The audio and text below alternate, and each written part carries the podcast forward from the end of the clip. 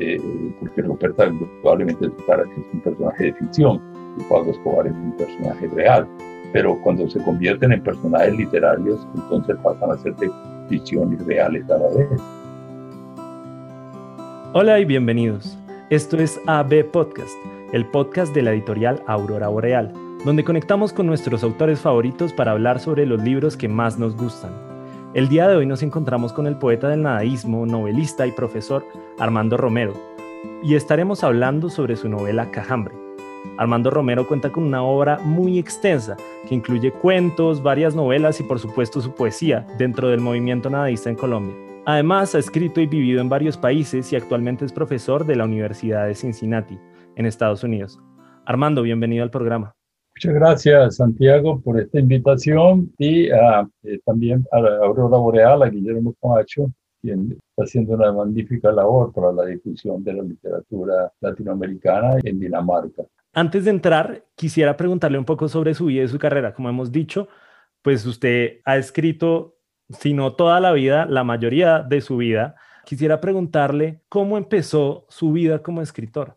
La vida de un escritor que viene de la provincia colombiana y sobre todo de un mundo en el cual está desprovisto de, elementos culturales, de literatura, es, se hace más bien por suerte, ¿no es cierto? Suerte de encontrar algunas cosas que abren ese camino. De manera que, eh, siendo yo de una de de una clase media no muy afortunada, eh, digámoslo así, económicamente, de todas maneras, siempre tuve una pasión por la lectura desde muy niño y por la escritura. La suerte eh, también estuvo dada en que muy temprano me alié con el grupo nadaísta o encontré al grupo nadaísta y entre ellos algunos poetas como Tamario Arbeláez, eh, Jaime Jaramillo Escobar principalmente, también otro gran amigo, Alfredo Sánchez. Eh, me invitaron a colaborar con ellos. Eh, eh, yo entonces empecé a publicar en la revista Esquirla, que dirigía Alfredo Sánchez, que era un suplemento literario de un diario Cali, pero valía la pena porque era una especie de entrenamiento para, para un escritor joven.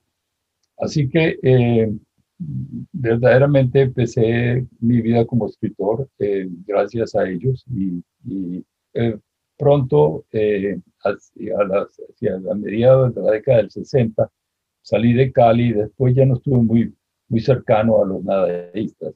Eh, el nadaísmo es un movimiento eh, muy interesante, muy complejo y realmente fue muy importante, no solamente en Colombia, sino para la gente, los escritores de provincia como nosotros. Son, el nadaísmo es un grupo de de poetas y narradores de provincia. Literatura que no, que no, que no llegaba directamente por las universidades o por los, por los centros culturales, como podría pasar en Bogotá, llegaba a nosotros por las librerías que eh, distribuían libros muy interesantes, muy buenos. Uno podía comprar allí en Cali. Yo compré eh, los primeros libros de, de Julio Cortázar antes de que Cortázar fuera un escritor tan conocido etcétera. De manera que la formación cultural fue muy alta y la exigencia cultural fue muy alta. La otra cosa importante para mí como, como joven escritor es que el nadaísmo no tenía una estética particular, de manera que uno podía hacer su propia carrera. El nadaísmo nunca tuvo ninguna estética, no, no hay una estética nadaísta. No, no se puede decir esto es nadaísta por esto y esto y esto. Como se puede decir es surrealista o es dadaísta o es futurista o es eh, creacionista por estas razones. No, no, no hay, no hay una estética nadaísta, eh, no hay una retórica nadaísta, ni una, ni, y los manifiestos son visiones de la función del poeta dentro de la sociedad, no del poeta dentro de la factura del poema. Eso para mí es una, una gran libertad porque me permitió escribir a mi manera. ¿no? De acuerdo. El título de la novela es el nombre de un río del Valle del Cauca y es en esta región, alrededor de este río que desemboca en el Pacífico, que ocurre la novela. Esta es una novela que surge como experiencia de primera mano y también como retrato de una realidad cultural y natural muy particular. Cuéntenos, por favor, un poco cómo es el origen de esta novela. Bueno, Cajambre es una novela que, que trata de buscar en general trata de buscar en, mi, en mis memorias eh, algunos hechos que me impactaron en aquel entonces eh, cuando visité esa región. Ahora, Cajambre, fuera de que, es, es un gran río, el río Cajambre, es una región, es toda una región, es donde hay varios ríos también, hay otros ríos eh, y muchos grandes esteros. No, es selva, porque a veces cuando se dice simplemente es río, la gente piensa indudablemente en el en el río Sena o en el río eh, eh, Mississippi o en el río, eh, en el río que atraviesa una ciudad. No, esto, es, esto es la selva, esto es la selva, y es una selva muy tupida y, y bastante fuerte, muy, muy, muy, muy densa, que queda en las estribaciones de la cordillera occidental que van hacia el Océano Pacífico.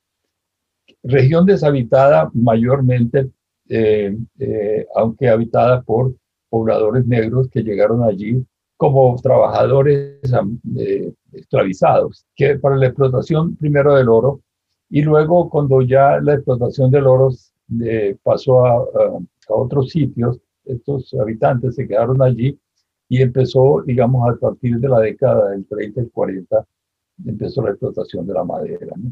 Entonces, algunos de mis tíos eh, decidieron ir a participar en esa explotación de la madera y crearon ríos en esa zona, en las zonas de la desembocadura del río Cajambre. Entonces, allí en esa zona conviven los, los, negros con otros también habitantes blancos que se quedaron en esa zona y que tuvieron y empezaron a tener hijos. Estos habitantes extraños, porque son propios de la región, eh, son, eh, lo llaman los pulimochos. El caso es que eh, la población después empezó a incrementarse con la llegada de los explotadores de, el, de la madera, ¿cierto? Entre los cuales llegaron mis tíos. En esta explotación llegaron no solamente colombianos que venían de las regiones del Valle del Cauca, regiones de Antioquia, sino también extranjeros que iban a aventurar y a trabajar allí. Hasta ahora lo que usted nos ha dicho nos da pues una idea de esa característica muy especial de la novela que es la descripción del paisaje. Uno realmente al leer Cajambre se, o pues yo me sentí en Cajambre, ¿no? Entonces, bueno, ya hablamos un poco de cómo es como tal el, el río y la zona, pero de todas formas la novela se concentra en pues en muchas otras palabras, aspectos culturales, también eh, regiones que son pues muy importantes aquí. Quisiera entonces preguntarle por alguna de estas, algunas de estas, em, pues algunas de estas palabras y estos espectros que también habitan la novela, para que de pronto usted nos pueda ayudar a como a comprender un poco mejor este contexto.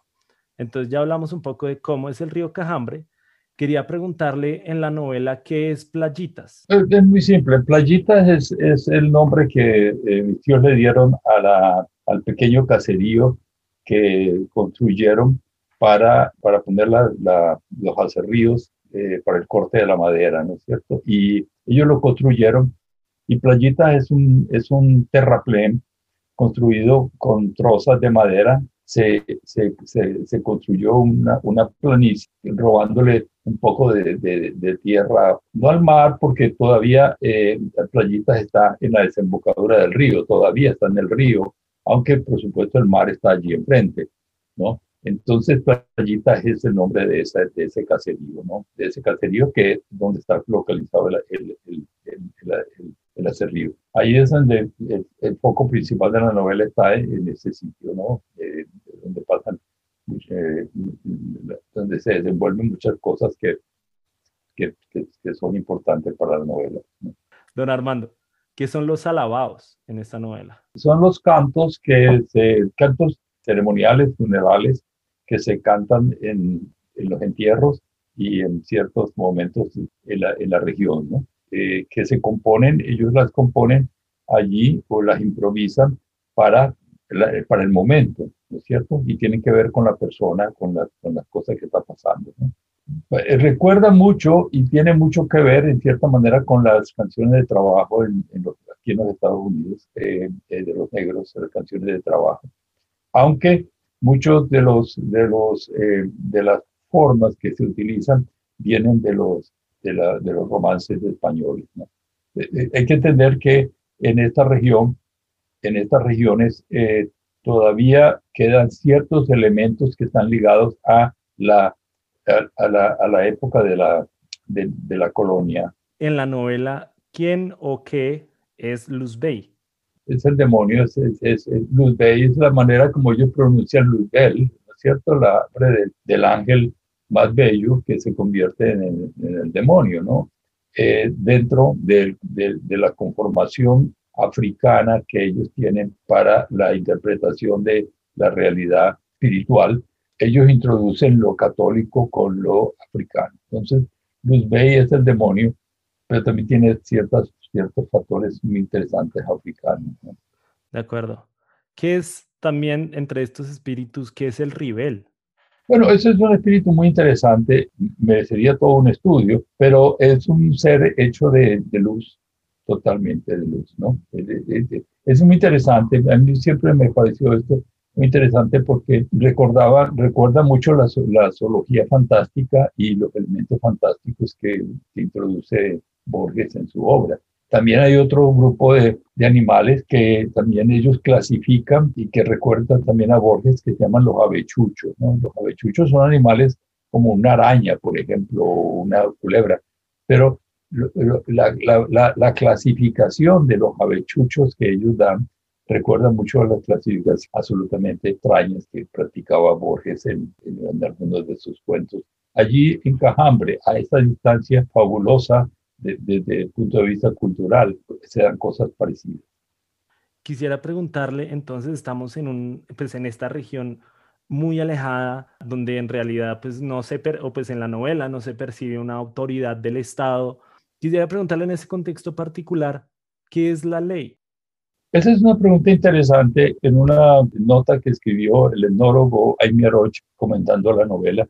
Decía que esta novela se podría leer y de ella sacar ejemplo de cómo los afrocolombianos en, en estas regiones eh, resuelven los conflictos dentro de la comunidad, ¿no es cierto? La ley está, está dentro de la comunidad, la comunidad misma, ella misma resuelve cuál es el problema. No necesitan de una fuerza exterior policiva o detectives o jueces, etcétera, sino que ellos mismos deciden dentro de la comunidad cómo se van a poner las cosas en orden de nuevo, ¿cierto? Recuerda que la violencia colombiana era una de las cosas, estaba al, exterior, de manera que eh, uno de los grandes miedos de los pobladores eh, era de que la violencia colombiana entrara. En este artículo de, Jaime Arocha, eh, realmente es muy interesante porque es un artículo que él escribió antes de que se, cuando se estaba firmando el, el acuerdo de paz en Colombia. Y él decía que sería bueno que leyeran esa, esa novela para ver un poco cómo una comunidad negra puede, puede manejar el problema de paz. Bueno, entonces ya estamos adentro de Cajambre y de la comunidad. Entonces, para nuestros oyentes y por contarles un poco, en realidad la novela va de, pues eh, tenemos a nuestro protagonista, a nuestro narrador protagonista, que va de la mano de sus tíos a descubrir e intentar indagar acerca de la misteriosa muerte de Ruperta, que es una persona muy importante para la comunidad afro eh, que vive a lo largo del río. La novela ocurre durante los nueve días de la novena que hace la comunidad por el fallecimiento de Ruperta para que su sombra, su espíritu, pueda subir al cielo y no se quede, digamos, rondando el río. Todos estos rituales los vemos desde fuera, porque el narrador protagonista y toda su familia es paisa o culimocha, como nos ha dicho Armando, es decir, que vienen de afuera, que, que no hacen parte de esta comunidad y que no son afro. Quisiera preguntarle, Armando, a la hora de escribir la novela, ¿cómo hizo usted para acercarse a entender estos rituales y estos modos de vida? Bueno, eh, es una labor de investigación, te das cuenta. Esta novela empieza, claro, como toda novela, empieza con una idea de que escribir algo y ese es más o menos un punto donde uno lleva, eh, uno quiere ir. La novela empezó para mí por algo que yo noté, que me pareció muy interesante, y es que mi tío quien era un hombre blanco, de ojos azules y corte totalmente español, y yo empecé a notar que, de que él entraba dentro de, una, dentro de una faceta cultural, veía el mundo desde un punto de vista cultural que tenía más que ver con los negros. Y me interesó esta, esta especie de traslado, de transmutación. Entonces me interesaba escribir una novela donde el, en el proceso de cambio de mi tío de un ser eh, explotador blanco de madera a ser parte de una comunidad negra, prácticamente entrar dentro de los negros. Y esa era mi idea. Pero a veces en, en, la narrativa las ideas con las cuales uno empieza una novela terminan convirtiéndose solamente en una pequeña anécdota dentro de la novela y desaparecen porque otras fuerzas la, la, ocupan, ¿no? Entonces, cuando empecé a escribir, se me ocurrió que debería empezar a escribir por algo que pasó cuando yo estaba allá, era que una muchacha negra había sido matada por accidente por un cazador de guaguas. Guaguas son estos roedores que existen en la, allá en la selva. Entonces, eh, ahí en ese momento empecé a darme cuenta de que el, el personaje de, que había muerto empezaba a coger una fuerza muy grande dentro de la novela y la novela se fue construyendo, ¿cierto? Pasaron los años hasta que un día, después de haber escrito tres novelas, eh, decidí que era hora de que yo pudiera, pudiera empezar a escribir esa novela que quería escribir sobre los cambios de mi tío, ¿no es cierto? Eh, la transmutación, digámoslo así, de mi tío. Y eh, empecé a escribir, pero la verdad era que no había una gran, una gran profundidad en mi memoria en ese momento, porque yo lo que recordaba era el color del, del, de la selva, el color del río y el color del cielo, el calor y los animales feroces, ¿no? los animales peligrosos. ¿Cómo, ¿Cómo entrar? ¿Cómo penetrar? Conseguir cómo entrevistar gente que estaba viviendo en la misma región adentro de, de, Cajambre. Entrevisté a, parientes que habían vivido allí y eh, tuve la suerte de encontrar, gracias a un amigo, un día en su casa, que una de las empleadas de servicio era de, de la zona y ella fue una de las más impresionantes eh, informadoras que tuve, ¿no es cierto? Una gran información porque eh, ella no me veía como un investigador, como un antropólogo, sino como el amigo de del jefe de la casa, ¿no? el dueño de la casa. Entonces, era muy querida y, y, realmente me dio una gran información que el mismo Jaime Arocha, te digo, que después consideró que era impresionante porque él mismo no había conseguido nunca ese tipo de información. Así que eh, esto y después la investigación. Me armé de libros y de, y de investigación, tuve que investigarlo todo. Por ejemplo, yo no sabía cómo, cómo, qué tipo de madera comerciaban mis tíos. Yo sabía que había madera y había un acerrido, y que el acerrido hacía bulla y la madera tenía un olor y la ponían en barcos y se, se iba. Pero yo no sabía qué tipo de maquinaria usaban, qué tipo de madera cortaban, etcétera, etcétera. Entonces tuve que empezar a investigar no lo que está pasando hoy, porque la maquinaria y del corte de madera ha cambiado muchísimo, sino la que se hacía en la época de la década de 50, 60, de los años 70. Entonces, investigar ese tipo de, ese tipo de cosas, investigar el tipo de animales, por ejemplo, que había, porque yo sabía que había culebras, pero no sabía qué tipo de culebras había esa, eh, etcétera. Entonces es toda una investigación, es investigar la cultura. Entonces, toda la novela, toda la novela es una investigación absolutamente comprobable etnológicamente, no hay ninguna cosa. Quiero decirte, Santiago, que la, la, mayor parte de la gente en Colombia no sabe qué es cajambre, no tiene ninguna idea de qué es cajambre, eh, que eso es, eh, porque esas son regiones de Colombia que son muy importantes. ¿no? Precisamente aprovecho para preguntarle acerca de, pues, de este último punto sobre cómo esta, esta novela informa acerca de esta región, ¿no? Porque describe un paisaje muy vívido, de colores intensos, una vida digital, animal, que está en constante movimiento. ¿Usted buscaba algún efecto en esos lectores que tal vez nunca lleguen a Cajambre? Sí, sí, sí, sí, obviamente. Yo quería traer Cajambre a, a Bogotá, es decir, que la selva llegue a Bogotá. No sé si he tenido suerte. Eh, la novela tuvo una cierta aceptación y una de las primeras reseñas que se hizo la hizo el gran maestro de la, de la cultura africana, eh, Germán Patiño, en Cali, quien lastimosamente ahora ha muerto para, para mi gran dolor. Es una persona maravillosa, magnífico ser humano y un hombre, un gran conocedor de la cultura colombiana. De manera que eh, él escribió una de las primeras eh, reseñas que apareció en Colombia y dice que la novela recuerda mucho los paisajes del, Pacífico que eh, escribió eh, Jorge Isaac en, la novela María. Que, pero la novela, como tú sabes, es, difícil, es difícil conseguirla en Colombia. Esa novela, por supuesto, eh, ha tenido gran aceptación en Europa y ahora está a punto de salir la traducción en Grecia. De manera que eh, ese, lector que yo buscaba encontrar en Colombia también está fuera de Colombia, cierto? Lo cual es muy grato. De acuerdo. Hace un poco hablamos sobre en esta comunidad cómo el conflicto colombiano se percibe como una cosa exterior. Y usted también al principio de, la entrevista nos contó un poco sobre cómo funciona literariamente el conflicto en Colombia. Me preguntaba entonces para usted personalmente, ¿qué rol ocupan estos conflictos en su escritura, tanto pues particularmente de esta novela como general a través de su obra? a, través de mi obra, yo, yo indudablemente soy un hijo también de, de, las épocas de la violencia en Colombia, sobre todo en la década del, del, 50, cuando empiezo a tener eh, uso de razón, y eso me afectó muchísimo.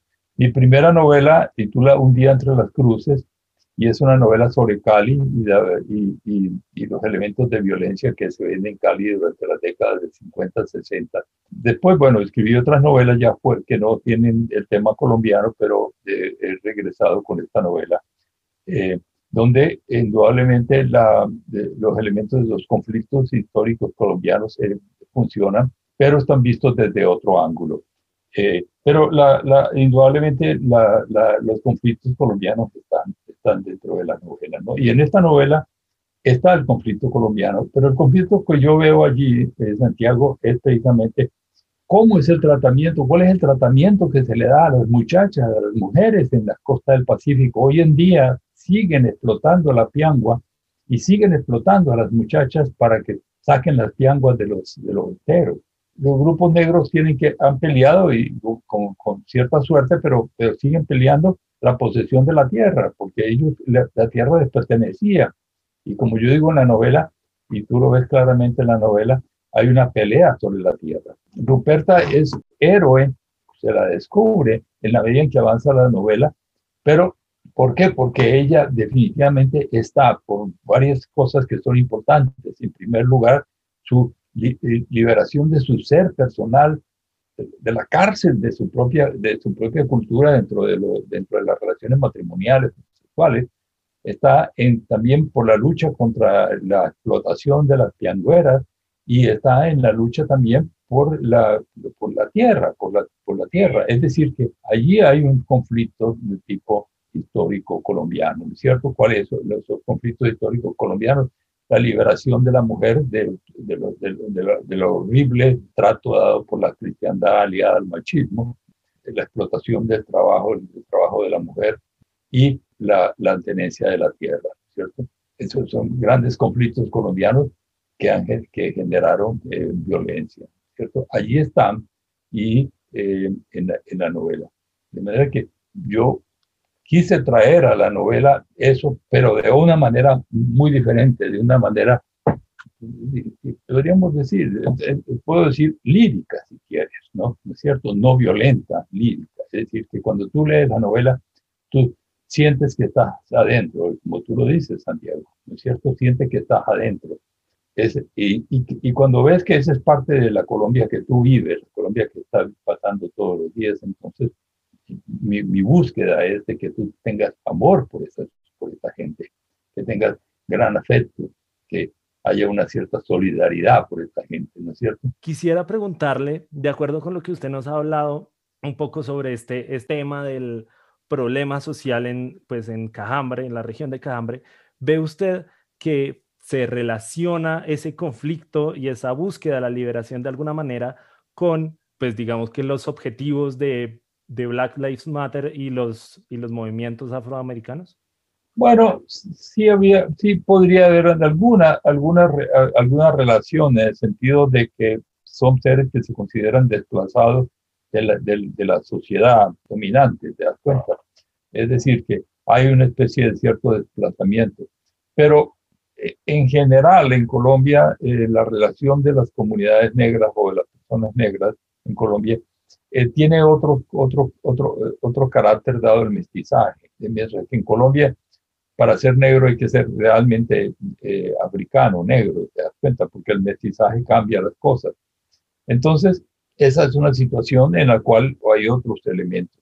El otro elemento es de que nosotros no tenemos, exceptuando estas comunidades en, eh, apartadas en el Pacífico y, y, y, en, algunas zonas del Atlántico, pero al, al, al, al, venir a las ciudades, al entrar a las ciudades, y por ejemplo vemos en la, en la, en la Cali actual, donde la población negra ha crecido muchísimo dado los desplazamientos que ha hecho la guerrilla y el narcotráfico en, en estas zonas de Cajambre y, y el Pacífico la, la, eh, hay una especie de unión o de, o de, o de, entrelazamiento entre la cultura regular y, la, y los grupos negros. De manera que el sancocho eh, de, del Valle del Cauca es un plato negro, de los negros. Es un plato que ha hecho, hecho para alimentar a los negros y se convirtió en el plato de la aristocracia, que hoy se vende en todo el mundo y todo el mundo quiere comer sancocho porque, porque es, muy, es muy rico. De manera que hay, e, esa relación, esa interrelación dada por el mestizaje en, Colombia eh,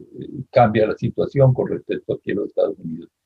Aquí en los Estados Unidos la distancia entre un negro y un blanco es, inmensa, ¿cierto? A pesar de que se ganó la guerra, la guerra civil la ganó eh, Lincoln y la ganó la, la, Unión, las leyes como las leyes, las leyes eh, de, de apartheid, de, que llaman de Jim Crow, contra la unión de un negro con un blanco estuvieron vigentes durante 100 años, prácticamente es en, en, la década del 60 cuando empiezan a haber cambios y sin embargo todos esos cambios hoy en día no, no, han, no han llegado a ser completamente cambios. Pero una, una rebelión como la de George Floyd en Colombia de los grupos negros no podría, no, no puede ser tan fuerte. Ahora bien, Santiago, racismo sí, y tú lo sabes, y ustedes lo saben, lo viven, hay, hay racismo en América, en, América Latina y en Colombia también. Y en Cajambre, indudablemente, era racismo. Uno de los, el uno de los tíos le dice a, Fleming, que se supone que ha matado, el que ha matado a, la, a, la, a Ruperta, le dice, no te preocupes que aquí los blancos no pagan negro, ¿no es cierto? Los, blancos no van a pagar, por un blanco no se lo, no lo van a meter a la cárcel porque mató a un negro. Se puede hablar eso de lo que llama la superioridad blanca, ¿cierto? Y eso estaba allá. Y yo no lo quise ocultar ni siquiera porque estaba hablando, supuestamente estaba hablando de, de gente que tiene que ver conmigo, te das cuenta, porque eso es, la, la, verdad. Eran racistas, sí, racistas a, e, a, e, en esa dimensión, ¿cierto? En esa dimensión colombiana. Pero el problema acá en Estados Unidos tiene otro, se presenta de otra manera. Pero por, por, volver un poco a Colombia, hace un poco usted mencionó cómo, pues alguien sugirió que la novela se leyera como para que se entendiera un poco de cómo funcionaban las alternativas para la paz, que es una, en este momento es una búsqueda constante de la sociedad colombiana, o por lo menos pues de, diría yo, una gran parte de la sociedad colombiana que realmente estamos buscando ver cómo se acaba el conflicto tanto, tanto con la guerrilla, pero en general pues con el narcotráfico y pues con todos estos, estos, también el conflicto de la tierra, todas estas otras variables y estas otras aristas que tiene el conflicto en nuestro país. Uh, quería preguntarle, ¿usted ve a partir de lo que, pues de lo que vio, experimentó en estas comunidades negras, de lo que escribió y de lo que vivió, ¿ve usted alguna alternativa en ese sentido como para a partir de esas vivencias para la construcción de, de esa paz que se está buscando? Bueno, ojalá, ojalá. Eso, eso eh, señaló muy acertadamente Jaime Rocha en, en, El Espectador, en su columna del Espectador, y relacionando, eh, relacionando la paz con lo que leía de esta novela. Ojalá, ojalá si esa pequeña contribución mía eh, allí puede servir para, para, aunque sea un milímetro, para conseguir la paz, que mejor, ¿no es cierto? Eh, lo importante es de que eh, ojalá si yo pudiera conseguir Santiago y, y, eso es una de las cosas que me, me, me es más difícil, de que la novela circulara, te das cuenta de que yo no creo que sea tan difícil que pueda circular y sin embargo para mí se hace muy difícil. No, no, no hay posibilidad de conseguir la novela en ninguna parte. Eh, Panamericana tiene ejemplares, yo sé que tiene montones de ejemplares, pero tú mismo fuiste, fue incapaz, de conseguir un ejemplar. Eh, yo creo que, esta novela es una contribución a, un diálogo sobre la cultura colombiana y en especial sobre las culturas colombianas, la cultura afrocolombiana, que olvidada o que solamente se la recuerda cuando se habla de, de Zapato Olivella, ¿no es cierto? Eh, de resto, eh, eh, hay una especie de, de, de, gran olvido. Para mí es, es más importante como personaje literario Ruperta, que la mujer que, muere en, esta novela o que es asesinada en esta novela, que Pablo Escobar, ¿no es cierto? Lo que, lo que nos deja un personaje que fuera, que es una novela que fuera basada en tipo Pablo Escobar, lo que nos deja es el, el fondo de la desgracia de nuestro propio país, ¿no es cierto? De, la miseria de nuestro propio país, ¿no es cierto? Nadie, nadie puede construir nada a partir de la memoria de, de Pablo Escobar, ¿te das cuenta? a menos de que de lo que se construye como rechazo. Pero si podemos construir de gente valiosa, tenemos que pensar en ello. Y eso es lo que yo he pensado.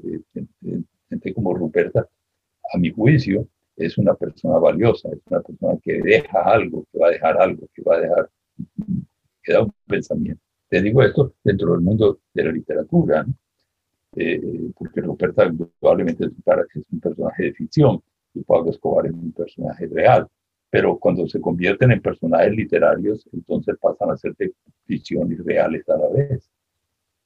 Eh, en este sentido, yo creo que la literatura tiene una gran función, una gran función, y es una función de creación. El escritor es un creador, no es un vendedor de, ni es un comerciante, es un creador. Entonces, mi lucha es por, eh, por siempre estar en Colombia, querer estar, de manera que su esfuerzo, Santiago y el de, Aurora Boreal, y seguro de muchísimos otros amigos, amigos como Gabriel Ruiz de, NTC en, Cali, y gran amigo de toda la vida. Mario Arbeláez, hacen que yo me sienta bien y contento de estar en Colombia, pero quisiera ir también a personas como tú, que son personas jóvenes que, que podrían disfrutar de un diálogo que no fuera un diálogo de componendas eh, literarias, que saliera de eso, te das cuenta, para que fuera un diálogo fuerte, un diálogo en que ciertas verdades se enfrentan. Bueno, entonces por ahora vamos a ir pues cerrando. Armando, ¿algún comentario final? Bueno, gracias. De nuevo, repito lo que ya te dije antes, eh, Santiago, muchas gracias a ti, a tu interés. Y, también es bueno que recordar que eh, personas, por ejemplo, como Carlos Torres en, la librería Lubina de Bogotá, hacen mucho también por, por, la, por la, la, difusión de la literatura y, no hay que olvidarlos eh, en ningún momento. ¿Te das cuenta? Digo esto porque Carlos Torres ha sido una de las personas que eh, con más entusiasmo trata de un poco también de, rescatar los escritores un poco que no tenemos el aparato publicitario que, que, se requiere para que se distribuya su obra en, Colombia. Gracias de nuevo a ti, eh, de nuevo gracias a Aurora Boreal, a Guillermo Camacho, amigo. Y espero que Cajambre, la, novela Cajambre pueda, pueda ser leída. Es, lo único, eh, lo único que uno espera, eh, Santiago. Uno escribe para que lo lean los demás, te das cuenta, para, para, para establecer una comunicación. yo no escribo para mí mismo. Entonces eso es todo por ahora. Muchas gracias a usted Armando por esta conversación. Muchas gracias a quienes nos escuchan. Recuerden seguir el podcast en su plataforma favorita y en nuestras redes a través de Instagram y Facebook y en la página www.auroraboreal.net. Esto es AB Podcast para los amantes del español.